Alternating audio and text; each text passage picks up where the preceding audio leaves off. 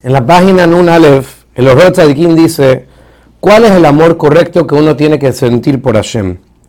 Y él explica que la persona tiene que tener un amor tan grande por Dios, tan fuerte, hasta que el alma esté constantemente conectada con Hashem.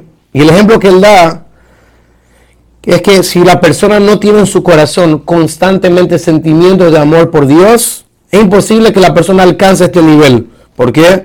Porque así como todos sabemos, que existe un nivel que una persona siente un amor por una mujer. Cuando la persona está tan enamorado por una mujer, su mente no para de pensar en esa mujer. Cuando se sienta, cuando se para, cuando come, cuando toma.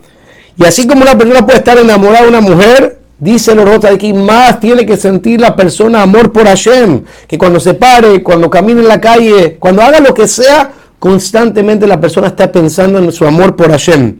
Como dijo Shlomo Amelech en el Shira Shirim, Kijolat Abani, que la persona tiene que llegar a un nivel donde dice estoy enfermo de amor por Dios. Ese es el nivel que la persona puede alcanzar.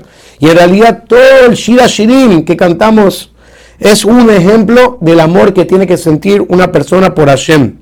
Por lo tanto, si la persona entiende lo valioso que es esto, la persona tiene que constantemente tratar de entender y analizar y usar su mente para conocer la grandeza de Hashem y de esa manera lograr enamorarse más de Akadosh Baruj y de temerle a Akadosh Baruj